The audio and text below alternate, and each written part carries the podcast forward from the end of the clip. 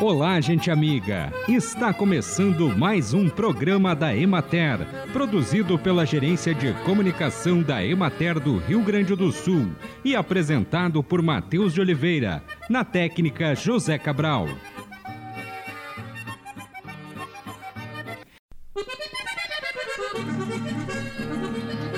Cultivo de plantas medicinais, aromáticas e condimentares deve respeitar os princípios da agroecologia para garantir a qualidade da produção e a manutenção dos princípios ativos dentro das características de cada espécie para a maioria das plantas cultivadas, o local ideal deve ter boa insolação, de preferência com os canteiros no sentido norte-sul, para que tenha incidência de sol o dia todo. O agricultor deve respeitar a topografia do terreno, fazendo o plantio em nível para evitar a erosão.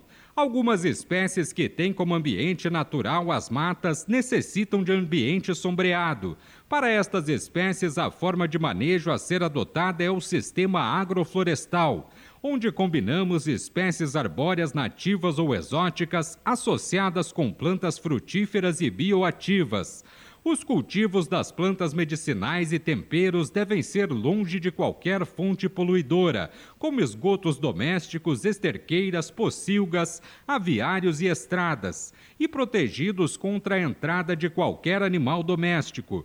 Caso haja necessidade de adubação, o agricultor pode optar para fazê-la com o manejo dos restos de cultivo ou por meio do cultivo de plantas melhoradoras do solo, dando preferência a uma mistura de gramíneas e leguminosas diversas em sistema de rotação de culturas.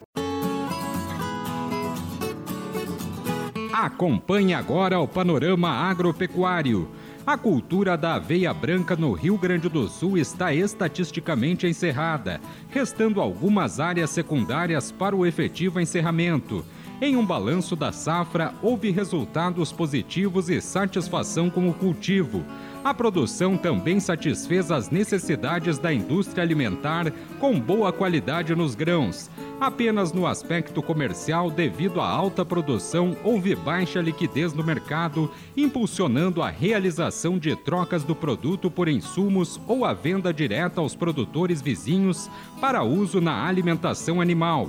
A ocorrência de chuvas esparsas e de volume variado determinou o curso da semeadura da soja no estado na última semana. Em locais onde as precipitações não foram capazes de repor o teor de umidade nos solos, a operação permaneceu suspensa.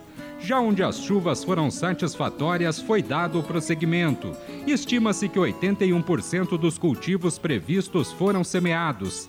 As lavouras, ainda em fases iniciais de desenvolvimento após as chuvas, apresentaram melhora no estabelecimento, com emissão de novos trifólios com folhas bem desenvolvidas e coloração verde mais intensa.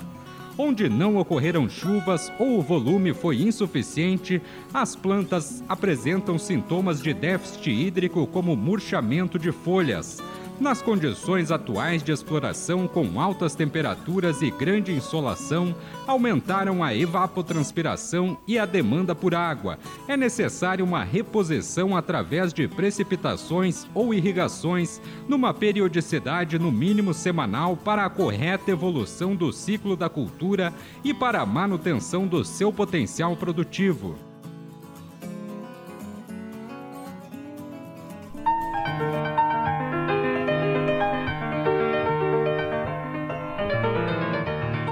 Programa de hoje, o diretor técnico da Emater, Alencar Ruggeri, fala sobre a atual safra de trigo.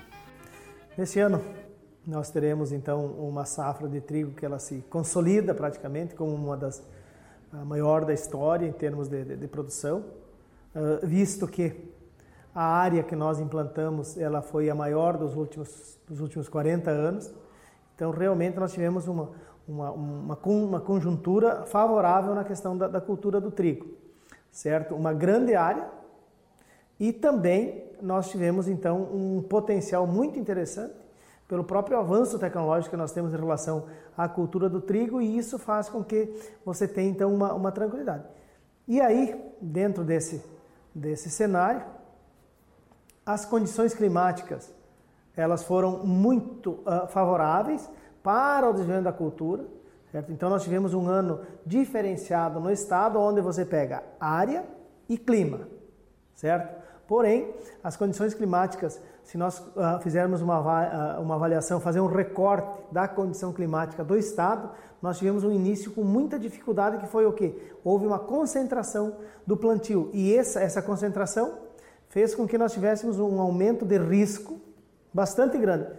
E uh, esse risco ele não, ele não se consolidou, então nós temos um ano com uma condição absolutamente diferenciada em relação ao, ao aquilo que se, se tem no trigo, área, clima e também nós tivemos um preço bastante favorável. Então, a conjuntura para o trigo é, um, é, uma conjuntura uh, diferente daquela da conjuntura tradicional para o trigo, que muitas vezes ou nós temos dificuldade de preço, ou as condições climáticas elas não são favoráveis. Enfim, o trigo é uma cultura que, apesar de todo o avanço tecnológico que nós temos, uh, ele vai avançando é uma segurança cada vez maior. Cada ano que passa, nós temos mais segurança em uh, respeito à, à, nossa condição, ou seja, eu tenho tecnologia sendo gerada todos os dias pela, pela Embrapa, pela iniciativa privada, por aqui, os detentores da, da tecnologia de semente. Todo esse conjunto ele vai assegurando cada vez mais uma, uma, uma tranquilidade em relação à produção.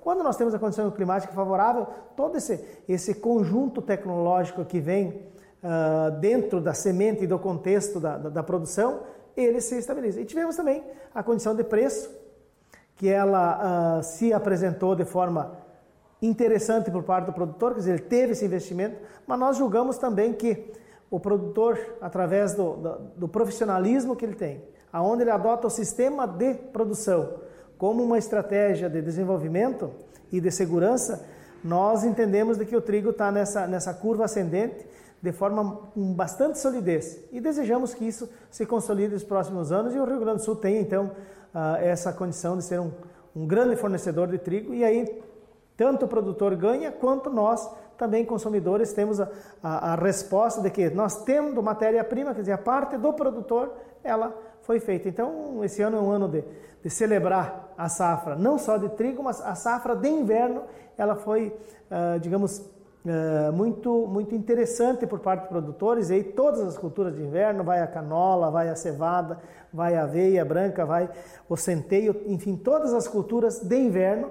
Tivemos então um ano bastante interessante e o produtor soube sim aproveitar esse momento, usar a tecnologia gerada e, e aquele tripé do sucesso que é planejamento, gestão e profissionalismo.